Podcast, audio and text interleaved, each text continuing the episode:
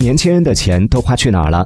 据《中国美好生活大调查》发布的《中国年轻人大数据》显示，今年在十八到三十五岁年轻人的消费清单里，旅游、教育培训和保健养生排在了前三位。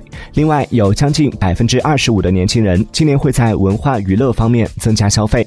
其中，具有文化自信又创意十足的文创产品受到了年轻人的热捧。他们买文创产品的时候，最主要考虑的三大因素是。使用功能、传统文化和创意设计。